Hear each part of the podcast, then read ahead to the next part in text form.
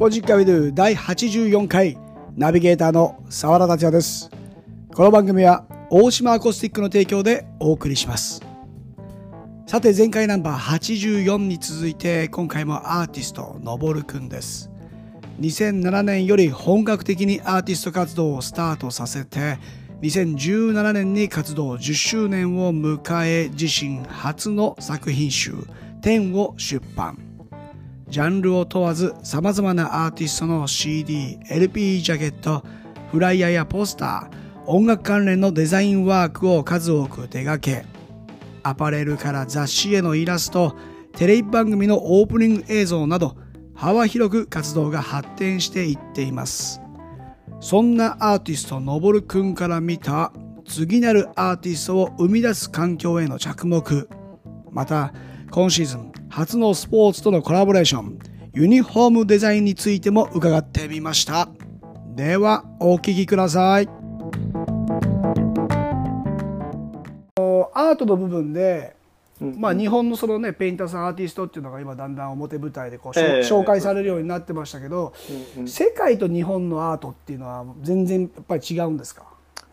やっぱですね、うん、あのまあ僕友達ドラゴンっていう。ドラゴンさんドラゴンさんわかりました、うん、あの、はい、ルースでも絵描いてるんですけど、はい、一緒に絵描いてるしてるんですけど、まあまあ一番仲いいですよね。はいはい。で彼は今ニューヨークに拠点移して活動してて、うんはい、でやっぱ話す機会多くて話聞くとやっぱ、なんていうんですかね海外の方が大きい絵を描く文化が多いというか壁画を描く文化が根付いてるんですよね、もうなんか、こう海外ってその家を家というか建物がもう古い建物をそのまま残してみたいな感じじゃないですか、だからレンレンガというかそのいい雰囲気の壁は、えっと、要はインクジェットとか印刷物を貼れないんですよ。だから、広告とかも全部絵なんですよ。絵描いたりとか。そういうので絵でだからストリートアートみたいなああいう壁に絵を描く文化がもうすすでに根付いてるみたいなところもあって。でさらにこう家の大きさも全然違うじゃないですか 日本と。そうだね。確かにね。だから絵を飾る、えーと、文化っていうのがもうできてるんですよね。その、友達を招いてホームパーティーするリビングルームにご、はい、自慢の絵を飾るみたいな、うんうん、なんかそういう,、だから結構大きい絵が売れたりとか、はい、そういうなんか日本だとこうちっちゃい絵が売れたりするうん、することが多いんですけど、はいはい、海外はもうでかい絵が売れるみたいな。なんかなんかそういう違いがあるって聞いたことありますあでも確かに全部作品ドラゴンさんのやつ、うん、まあ大きいね。キャね、キャンパスに作り上げてまた違った隣とかにも大きいやつが書いてあったり、うん、こんなになんかあるんだっていうぐらい。あともうめちゃくちゃみんなそのアートに関してのなんていうんですかね興味がすごいあるというか、うん、すげえすもう僕もニューヨークで何回かライブペインティングしたりとか絵描いたりしたりとか、うんうんうん、すごい話しかけてくるんですよ本当に。へ興味があるのかやっぱりその描いてる人とかものに対して。なんかいいと思ったらすうん、すぐ声かけてくれて「まあ、いい絵描いてんじゃん」とか。えー、まあ日本だとなかなかねそうですね。声かけにくくてずっと見てますみたいな。でもスポシック書いてる時はすげえいろんな人に声かけられましたけど、ね、確かにね。はい多分変な人が多いんでしょうねきっと。いやでも5060歳ぐらいのおばあちゃんが「はい、マラドーナでしょそれ」って言われた時はちょっとでもあれは、ね、サッカー王国だなと思いました。でもあのマラドーナだってちょっと外出してた2時間ぐらいで書き上げてましたからね。だから俺すっげえ早いと思って。あの時はびっくりしましたけどちょっとねゲバラのとこはねこう凹凸になってるとこだから、まあまあまあ、ね、そこは結構難しかったですね、はい、はあ懐かしい話だってブラジル人になんでペレ書かないんだよ。あ言言われてた言われてたね、そうこれこれブラジルでいいよねみたいなね。ななんでアルゼンチンなのってことをすごくしつこく言われてたよね。そうですね。ライライバルですよね。そうそうそう。だから書く時もねそんな話もあったけどやっぱりあの登場人物2人がねドドンと。まあまさにあの時の登君っていう感じのね象徴的な作品でもありますけど、まあ、今世界と日本のちょっとアートの話にちょっと触れたんですが、はいはい、まあ、日本でそのアートの捉え方をちょっと変えていくとしたらどんな試みをしていけるともっとこう子供たちとか、えーまあ、学生とかがなんかあのー、僕ねあの絵の具メーカーの人とよく喋ってるんですけど、はい、あのやっぱあの大人になるにつれて絵描く機会って、うん、だんだん少なくなってくるんですよね。そう。そうなんですよ。で、な、うん。でかっていうとやっぱ評価されてるんですよ、うん、評価され評価っていうのがあるんですよ。あの、はい、小学校の時とか、うんうん、書いたものに対して。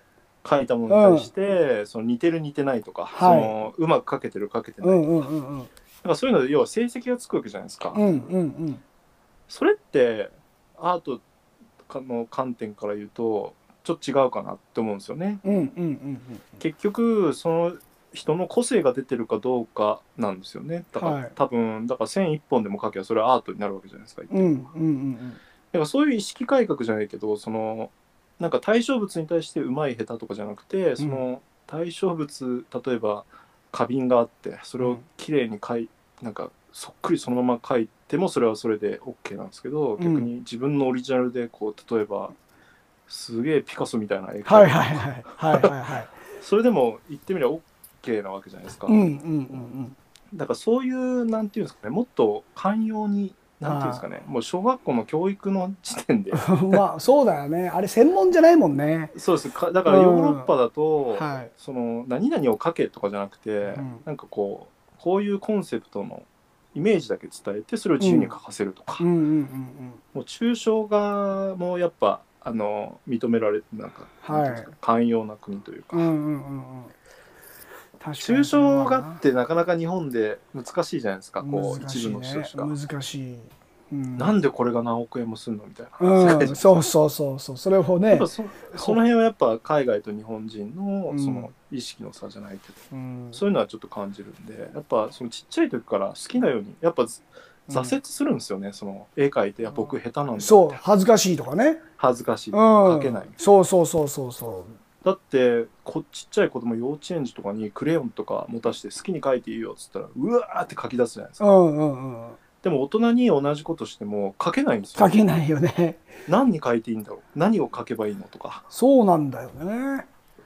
やっぱそこの意識、うん、だんだん大人になるにつれて、うん、そういうところがあるんでやっぱその子供の好きに書かせるっていうことのままあそのままいけば、あの変わっていくとは思うんですよね。そね素人の大人がもう一緒に描ける機会っていうのが増えていくと、まあその楽しみ絵を描く楽しみ方だよね。そうです結局楽しむのが一番で。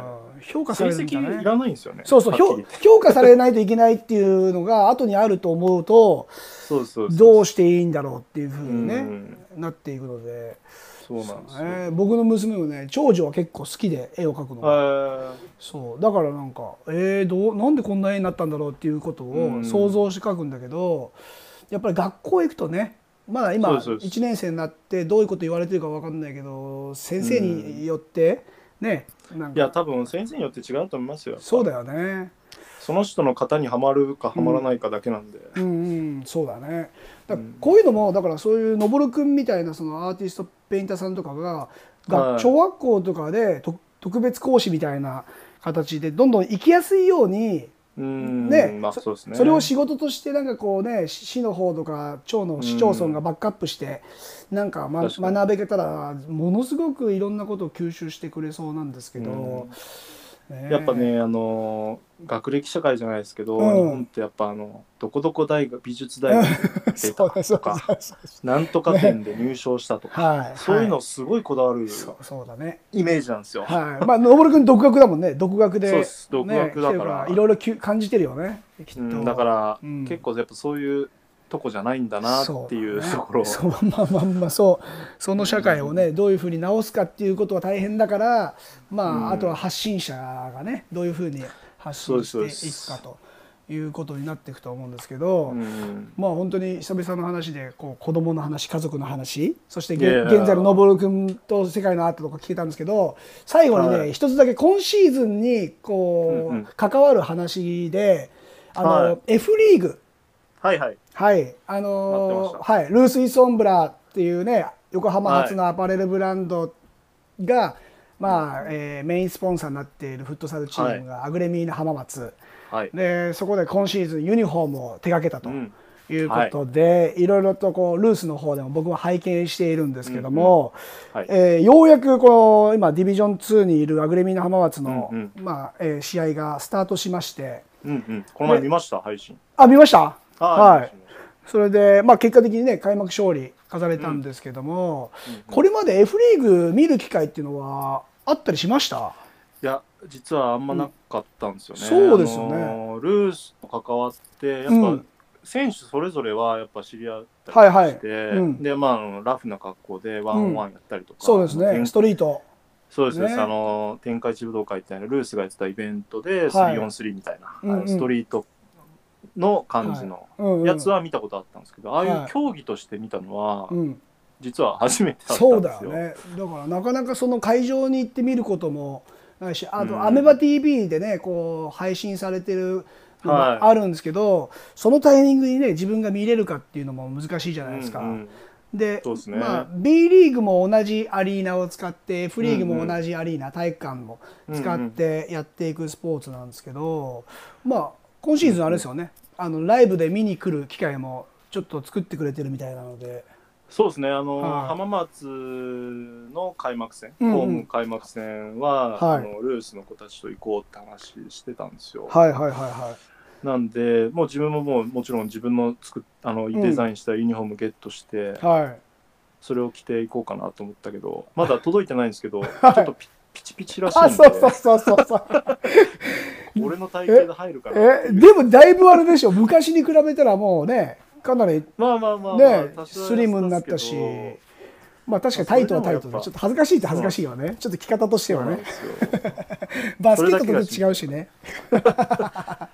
まあでもあの F リーグ初めて見て思ったのが、はい、意外とシステマチックなんだなっていうああそうなんですよそうそうそうそうそうそうなんかバスケに似てるというかそのフォーメーションで、うん、ああ戦術的にもねそうですそうです。なんかはい。選手の動きが結構こう、うん、システマチックな感じだったんで、はい、なんか見てて逆に面白かったですねなんか。ああそうかもね。新鮮かもしれないですね、うん、自由にこう、今まで見てた 1on1 とか 3on3 の自由な感じじゃなくて、はい、ちゃんとこうシステムマチックにこう、フォーメーションで動いてるみたいな感じがして、はい、新鮮で面白かったですね競技としての。まあそれこそルースの 3on3 とかに登場するあのメンバーがそのガチガチでその競技とまあ向き合う。そうですね。まあある意味で彼らのそのね、まあ、本業という、うんまあ、場所にはなってくるんですけども。リンとか真面目な顔初めて見ました、リン結構真面目だからね。そうなんですよ。そうそう。あの意外ともきも熱くなるしそう、ね。まあシンとかね。もう本当にあのピッチの中で、まあ、ふざけた顔っていうのはなかなか彼ら見せないかなっていうぐらい、いやでもその中でもやっぱ個人技でたまに見せるプレーしたりとかしてたのもあったんで、うんうん、あの、はい、個性的なドリブルしたりとか。そうだねうん、面白かったですね。そういう中でもやっぱ個性出てんなっていう感じだった、うん、あれユニフォームはなんかどんなテーマでとかリクエストあったんですか？いやだからあのルースと話してて、うん、まあ僕がまあスポーツの仕事関わりたいっていうので、うん、じゃあ、グレミーナややりたいって話をして実現した話なんですけど。そうなんだ。のぼるくんの方からちょっと問いかけた感じで。そうですそうです。新年の挨拶じゃないけど 1月にこう遊びに事務所遊びに行った時に、スポーツのユニフォームとかやってやってみたいんだよねって話したら、はい、グレミーナやるって感じになって やりたいってなって、そこから始まったんですけど。そうなんだ。で打ち合わせしていく時に、うん、やっぱあの浜松のチームって個性の塊みたいなチーム そうそうそうそう。じゃないですか。そう見見ました、まあ、見ました？プロフィール選手のプロフィール見ました？見ましたほとんどほとんどロン毛みたいな。そうですでももう見た目もそうだし、はい、プレースタイルも個性的っていう話もあって、やっぱ即興性を大事にするチームなのかなっていうイメージだったんですよ。その選手それぞれの個性を生かすみたいな、はい、なんかそういうイメージでだから自分もそのライブペインティングするときに、うん、まあ、ライブって言ってみれば試合みたいなもんで、はい、試合ライブの時に、まあ、個性即興で書くみたいな。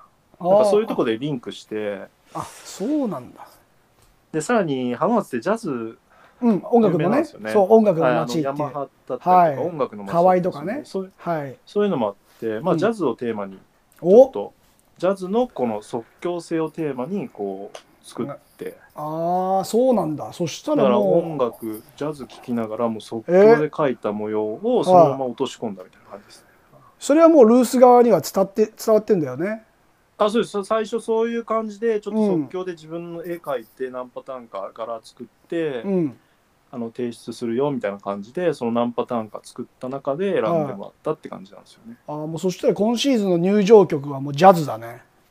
いやだからそういう話もしてたんですよ。だからその、コロナになる前の話だったはいはいはい。まあそうだね。コロナになってちょっといろいろと変わってますけど。ライブしたりとか、うんうんうん、ライブペインティングしたりとか、ね、面白いよねみたいな感じしてたんですけど、ね、まあコロナになってまあちょっと状況変わってきたんで。はい。まあ、逆にシーズンも短くなっちゃうじゃないですか。そうなんですよ。いろいろとイレギュラーすぎて。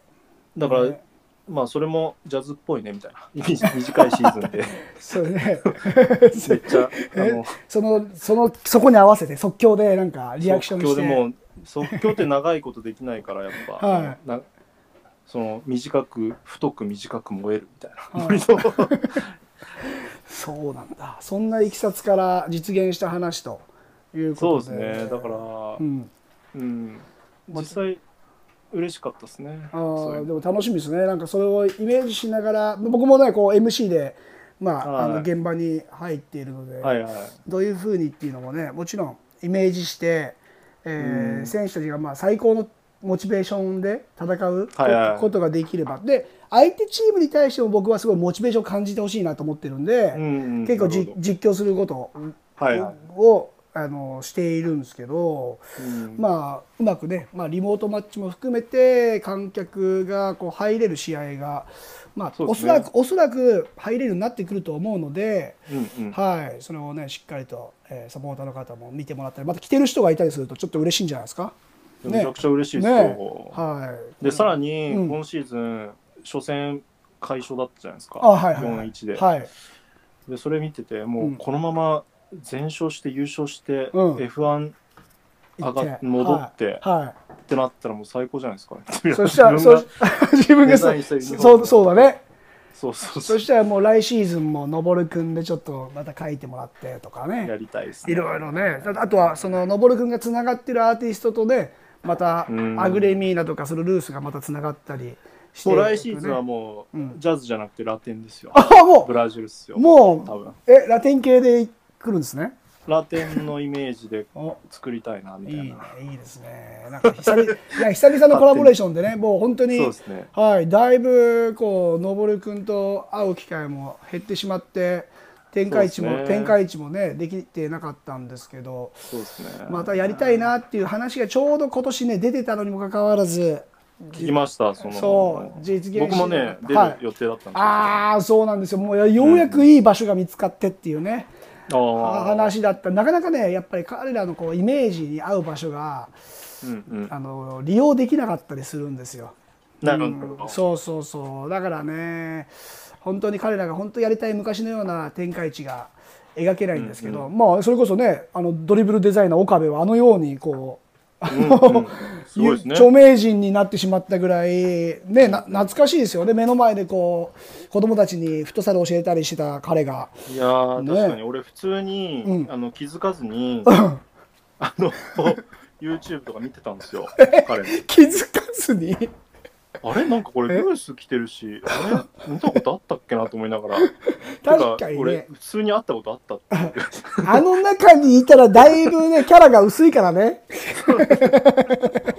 周りが濃すぎてね。だからルースのみんなの地元の後輩なんですよね。そうそうそうそう。だからね、もう本当にだから、あの辺はみんなね、つながりであれですもんね。そうですね。もう浜松のみんなにも会いたいっすわ。ああ、もうすっかり浜松のみんなになっちゃってね。まあ、ほとんどだから今ね、アグレミーナの選手、リンとか友樹とかシンとか、みんな、ね、豊島もそうですけど、あの、はい、浜松在住者になっちゃってるんで、はい、ああ、富山まだ住んでるんですか？そうそうそうそうそうそう。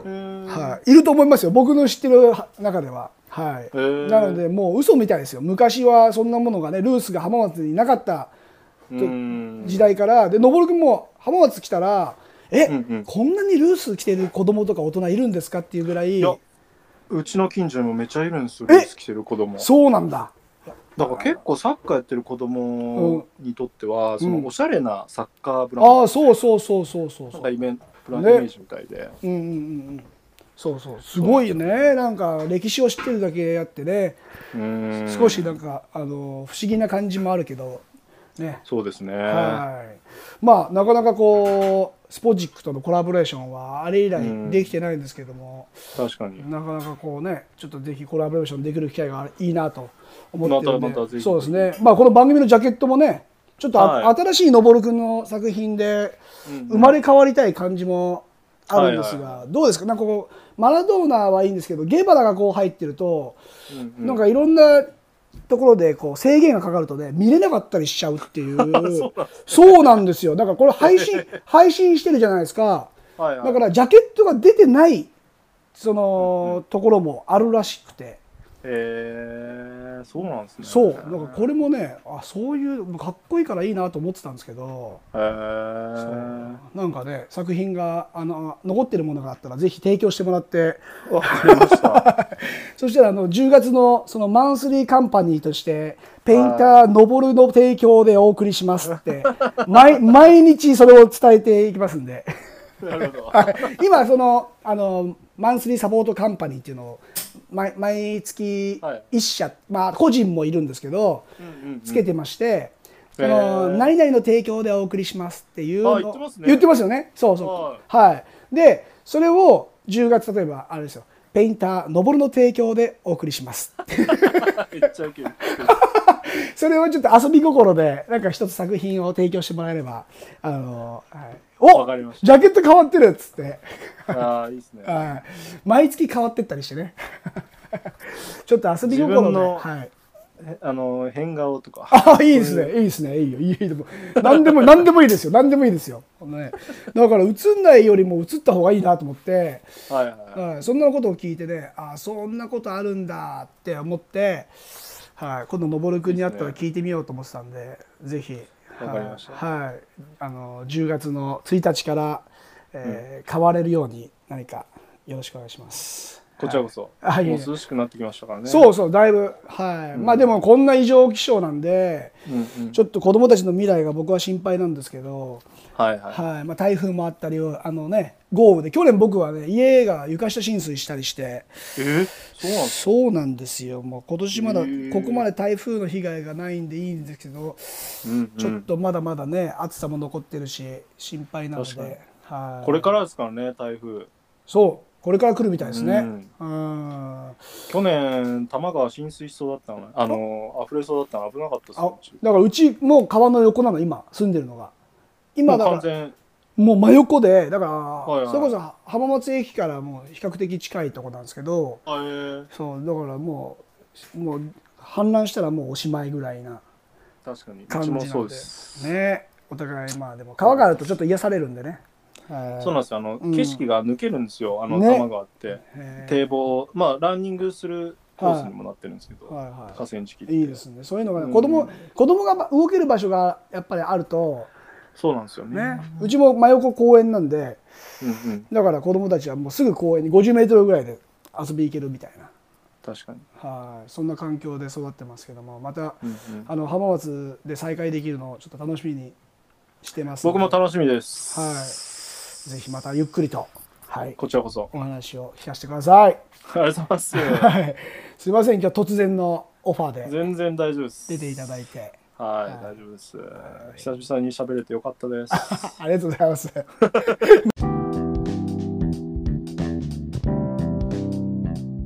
いかがだったでしょうか？これまでのインタビューからも見えてくる日本の教育環境への疑問。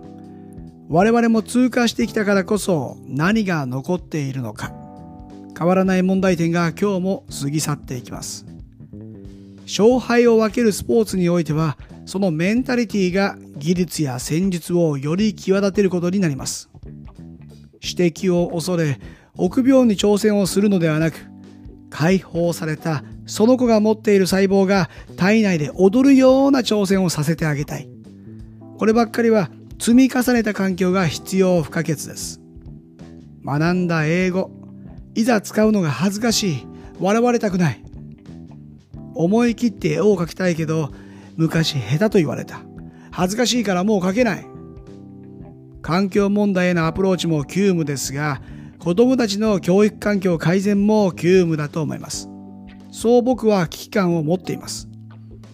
さあ、10月から番組のジャケットが変わるんでしょうかこれは楽しみが増えました。いろんな方に見てもらう、なんなら毎日見てもらうジャケットでもあります。スポジッカベドゥ10月1日、こうご期待です。ここまでのお相手は沢田達也でした。